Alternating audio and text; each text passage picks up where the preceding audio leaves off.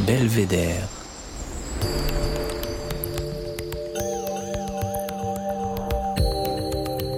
Le podcast du département de l'Isère. C'est l'un des plus beaux métiers du monde. Anne Séchal est sage-femme de PMI au département de l'Isère. Elle accompagne les femmes dans le suivi de leur grossesse jusqu'à la naissance de leur enfant. Un travail qui s'adresse au corps et à l'âme, avec des moments heureux et d'autres un peu plus difficiles.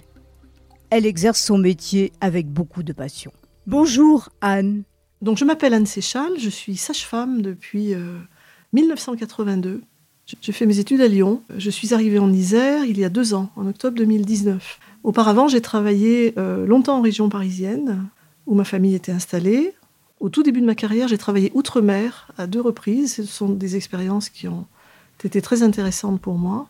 Et euh, j'ai pu venir travailler en Isère il y a deux ans. J'ai été recrutée sur un poste au centre Albert Ier de Belgique, qui est un centre de santé euh, où l'on pratique des consultations prénatales, des consultations spécifiques pour des femmes migrantes sans droit. J'ai passé un an dans ce centre de santé à Grenoble. Et ensuite, euh, j'ai euh, pris un poste de PMI, qui est un poste un tout petit peu différent, puisqu'il est. Euh, c'est un service différent, même si c'est toujours le département de l'Isère, et qui est un poste qui, qui m'a fait intégrer une équipe de sages-femmes.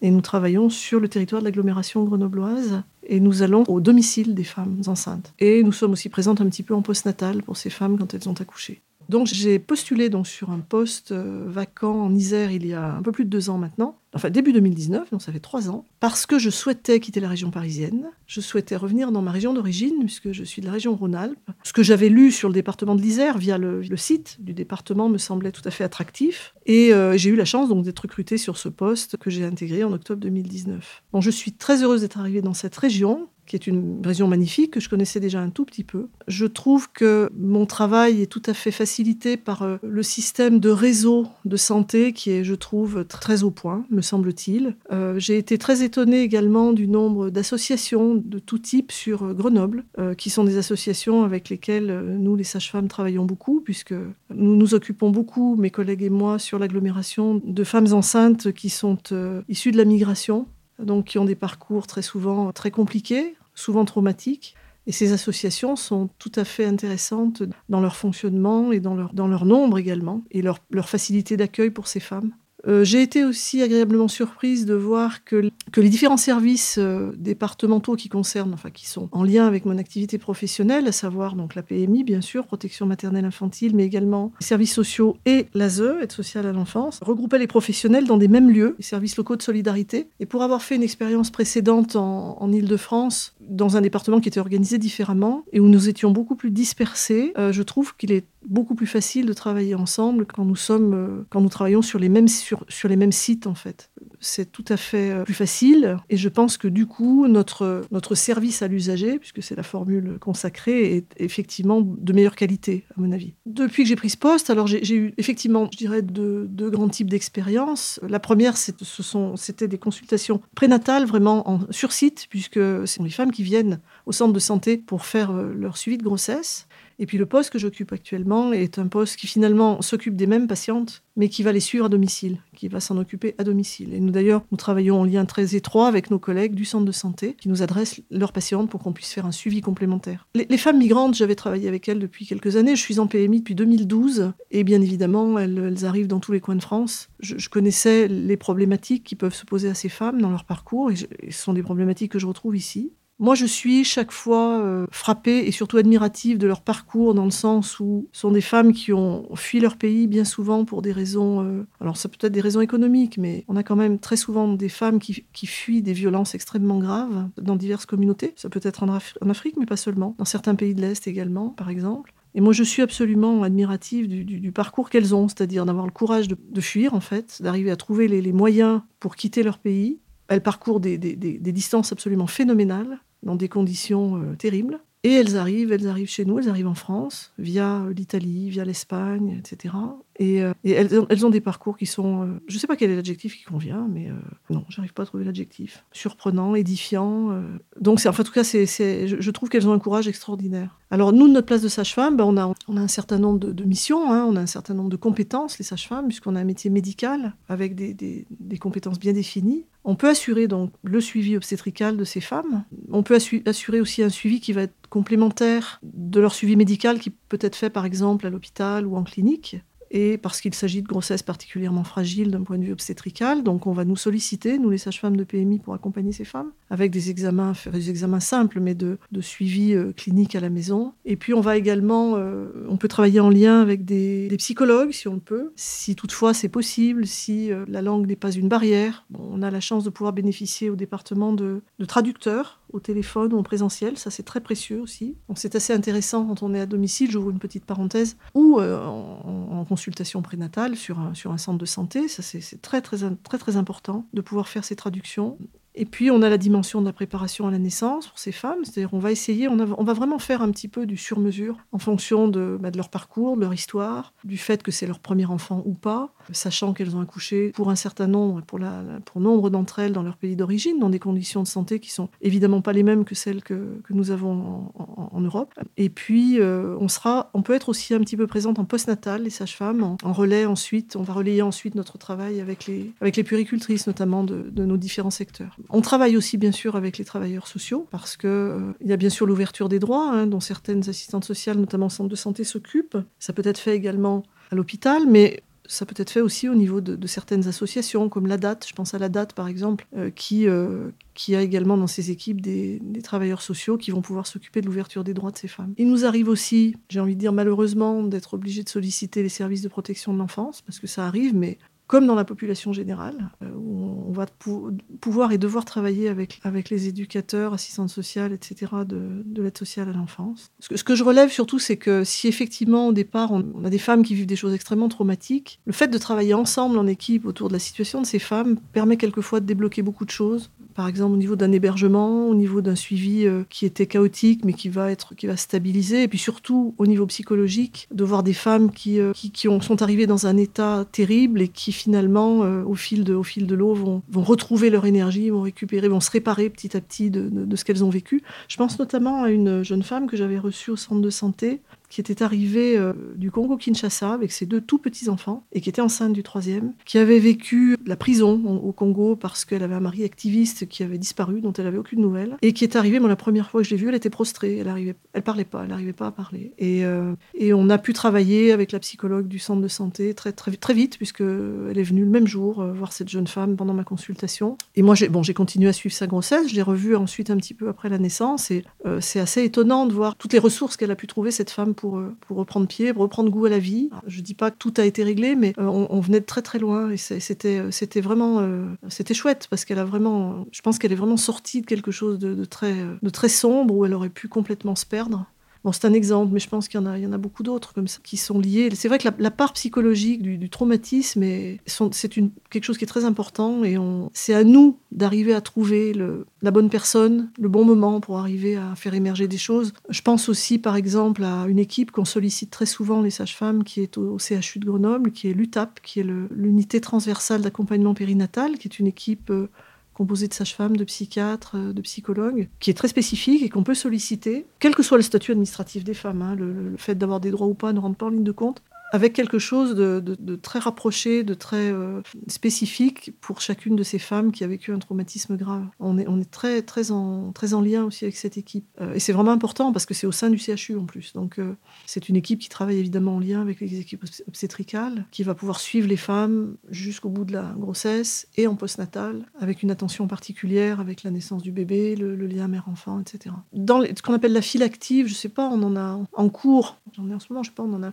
on en suit général une 20, 20 à 20 à 30 en même temps. Elles viennent vers nous par différents moyens. Elles viennent vers nous par le, par le biais ben, de nos collègues du centre de santé, par exemple, par l'hôpital ou les cliniques qui peuvent nous les adresser. Elles, elles font le suivi obstétrical dans ces lieux, mais il y a besoin d'un soutien supplémentaire, d'un accompagnement supplémentaire.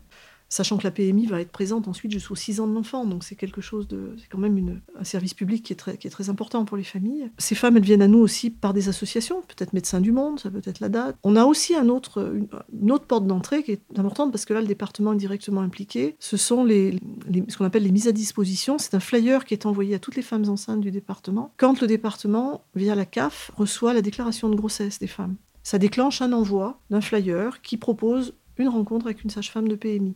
Donc ça, toutes les femmes enceintes du département sont concernées. Ne sont pas concernées nos patientes sans droit qui n'ont pas encore fait leur déclaration de grossesse. Parce qu'on n'envoie pas une déclaration de grossesse tant que les droits ne sont pas ouverts, sinon ça se perd. Donc ces femmes-là, nous, on va, on va avoir leurs leur, leur, coordonnées via donc, les associations dont je vous ai parlé. Mais voilà, a aussi cette dimension-là qui alimente notre travail, effectivement, des, euh, des, flyers envoyés par le département avec des... les déclarations de grossesse sur ce document nous donnent très peu d'informations en réalité. On ne sait pas si les femmes sont seules ou pas puisqu'il y a juste la, femme enceinte qui apparaît. On a la date de naissance, donc on peut cibler une jeune femme mineure, par exemple. Ça fait partie aussi d'une partie de notre, notre, patientèle qui est importante aussi, des jeunes filles mineures enceintes. Voilà, on a, peu d'éléments. La CAF fournit quelques éléments de plus quand il y a des difficultés. Euh, une mère isolée, par exemple. Mais ça, ça n'apparaît pas sur la déclaration de grossesse. Donc ces informations-là, elles sont reçues au département et elles sont, elles sont euh, extraites. Et, et, nous, on en a connaissance via le logiciel santé qui s'appelle Horus, dont on se sert euh, pour travailler. Et à partir de là, nous, on peut envoyer une deuxième proposition de rencontre à ces femmes, sous forme d'une lettre. Voilà, c'est un autre moyen de, contact avec les, femmes enceintes. Alors, on ne voit pas tout le monde, évidemment, hein, parce que on n'est pas les seules sages-femmes. On a des sages-femmes libérales, il y a des sages-femmes d'hôpital.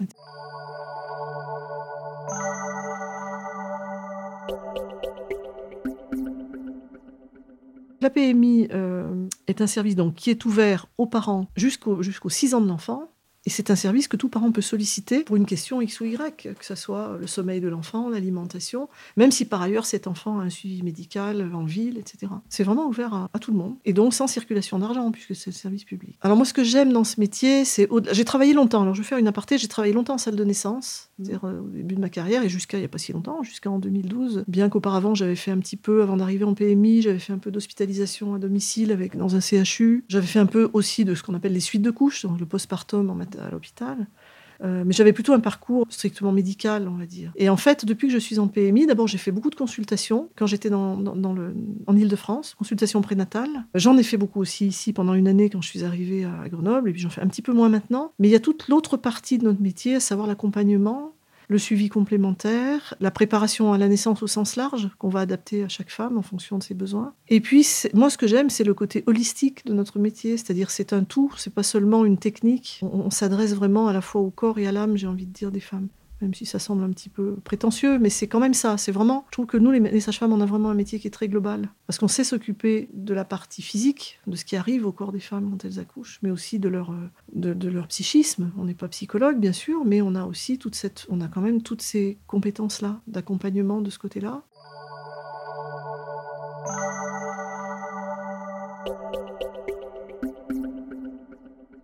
Mon métier de sage-femme n'est pas une vocation. Moi, je voulais faire les beaux-arts comme je n'ai pas eu le, j'ai pas passé le concours des beaux-arts en entier à Saint-Étienne parce que j'ai eu peur. J'étais pendant mon année de terminale à Saint-Étienne et c'est vraiment quelque chose que j'aurais aimé faire, sans savoir exactement ce que j'y ferais. Mais je dessinais depuis très très très longtemps et j'avais vraiment envie d'aller dans, dans, ce, dans ce monde-là. Et je me suis laissée impressionner par l'entretien oral qui a eu lieu avec les examinateurs de l'époque. Et je ne suis pas allée à l'épreuve technique, qui était une épreuve de dessin à vue. Et à la suite de ça, je me suis dit que je ferais un métier qui concerne les, femmes et les enfants. C'était pas forcément le soin qui m'intéressait au départ. C'est-à-dire, euh, j'ai pas eu envie de faire médecine, je n'avais pas envie d'être infirmière non plus. Euh, c'était encore une fois, je reviens à ce que j'ai dit il y a quelques minutes, c'était ce côté global de, cet accompagnement. Même si la partie médicale m'a été très intéressante, puisque j'ai travaillé très longtemps en salle de naissance, donc on a, on a un métier qui est quand même très technique de ce côté-là aussi.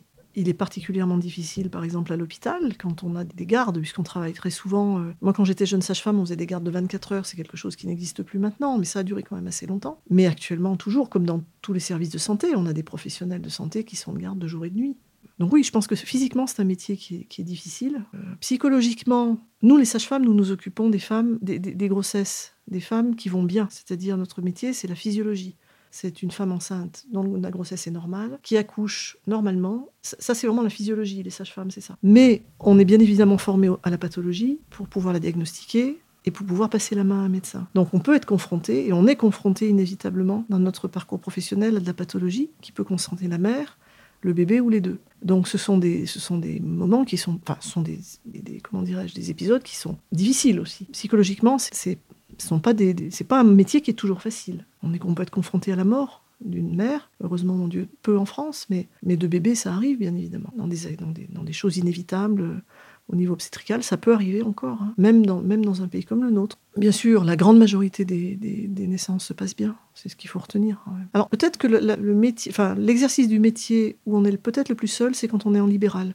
Moi, j'en ai pas l'expérience du tout bien qu'il y ait des sages-femmes qui sont installées en cabinet de groupe. Mais en fait, quand on est à l'hôpital, ou à l'hôpital ou en clinique ou ailleurs, on est toujours dans une équipe. Poste que j'occupe actuellement, on est dans une équipe. Et ça, c'est très soutenant, parce qu'on a toujours un alter ego pour aller discuter. Ça peut être quelqu'un du même métier que nous, mais pas, pas forcément, parce qu'on peut être tout à fait euh, éclairé par des gens qui n'ont pas le même métier que nous, quelquefois. Et moi, je sais que j'ai toujours aimé exercer mon métier en équipe, et que le libéral ne m'a jamais attiré. donc c'est vraiment très personnel ça. C'est une autre, une autre façon d'exercer notre métier. Mais on est plus, c'est plus solitaire, le libéral, quand même. Ça, c'est important de le dire. Les sages-femmes libérales ont des compétences qui sont. Enfin, les sages-femmes en général, on a des compétences qui sont un petit peu ouvertes, puisque maintenant, les sages-femmes peuvent faire le suivi gynécologique des femmes toute leur vie. Donc, ça veut dire qu'une femme peut très bien être suivie pour une sage-femme pendant sa grossesse. Elle va revoir la sage-femme libérale en postnatal. On travaille beaucoup, nous, en lien avec les libérales euh, dans le département. Et ensuite, elle va pouvoir revoir cette femme pour lui proposer sa rééducation périnéale. Elle va aussi faire des visites à domicile, si besoin, pour voir le bébé puis la rééducation périnéale, et elle peut tout à fait, si cette femme le souhaite, continuer par le suivi gynécologique, la contraception, etc. Tant qu'on reste dans, la physiologie, euh, voilà, elle peut, elle peut prescrire un certain nombre d'examens, et si à un moment ou à un autre il y a pathologie, elle va passer la main au médecin. Mais ça, le suivi de prévention peut se faire toute la vie. Donc on peut être suivi par une sage-femme toute sa vie. on est beaucoup en lien, les sages-femmes de PMI, avec nos collègues libérales, parce qu'il nous arrive de partager le travail. Quelquefois, quand on a des, par exemple des, suivis euh, de grossesse où il faut faire ce qu'on appelle des monitorings, qui sont des enregistrements des bruits du cœur du bébé, des éventuelles contractions de la mère, quand c'est une sorte de charge de travail ou d'organisation, et on fait quelquefois des suivis conjoints. Mais ça, peut, marche dans les deux sens, en fait. Ça fonctionne bien, ça aussi, je trouve, enfin, dans mon secteur, en tout cas. L'agglomération grenobloise, on a, on a vraiment un, travail euh, conjoint avec les libérales qui se passe très très bien. Et puis il y, a toujours des retours très chouettes des femmes on travaille pas pour ça. Mais enfin, c'est quand même hyper gratifiant de voir qu'il y a des choses qui bougent, des, nouvelles. Moi, j'ai vu, tiens, cet après-midi, j'ai fait une consultation avant de venir vous voir, une jeune femme que je suis pour sa grossesse, que j'avais suivie pour sa grossesse précédente quand j'étais au centre de santé, qui a un souci, bon, il y a, un souci d'appartement parce qu'elle se sépare de son conjoint, donc elle est extrêmement euh, stressée la dernière fois, les dernières fois que je l'ai vue, parce que ça, voilà, ça se passait pas bien, mais elle a une, une aide très précieuse de sa travailleuse sociale. Et là, les choses, ça y est, elles se mettent en place. Elle lui a trouvé un appartement pour elle et son petit. C'est assez fondamental, ça, d'avoir sur la tête quand même. Hein. Parce qu'on a aussi un certain nombre de nos patientes, ça je peux le dire là aussi, qui n'ont rien. Parce qu'effectivement, elles arrivent et elles sont sans domicile fixe. Elles sont dans la rue. Et là, c'est très compliqué. On a, des femmes avec des enfants tout petits qui sont dans la rue. On travaille en lien, bien évidemment, avec tous les, partenaires hein, pour, euh, pour, faire avancer les choses, mais c'est une vraie réalité. Et ces femmes, elles se font, suivre, elles font leur suivi, elles viennent euh, soit à l'hôpital, soit vers nous. on arrive à trouver, on a des lieux, on a un SLS que nous partageons avec nos collègues. Enfin, nous avons un bureau dans ce SLS avec les, sages-femmes de l'agglomération grenobloise qui est équipé, où on peut faire de la consultation pour les patientes qui n'ont pas de. Enfin, on ne reçoit pas que les patientes en, sans maison, hein, bien évidemment, mais c'est un lieu où elles peuvent venir se poser, se réchauffer, passer un moment, et on, on peut faire une consultation s'il y a besoin. Donc on a aussi, on a aussi cette, cette possibilité-là, donc c'est très très bien. De pouvoir aménager des, des, endroits comme ça, qui soient reconnus, enfin connus par les femmes, pour venir euh, se ressourcer un peu et euh, pour pouvoir repartir ensuite. On n'est pas les seuls à le faire, les sages-femmes, mais on fait partie de, cette, de ce réseau-là.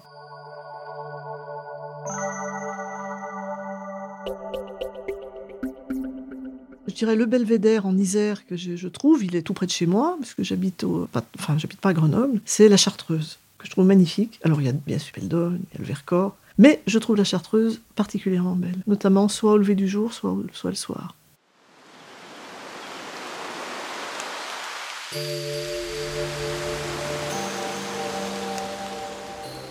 C'était le neuvième épisode de Belvédère, saison 2, qui donne la parole à des Isérois passionnés et passionnants.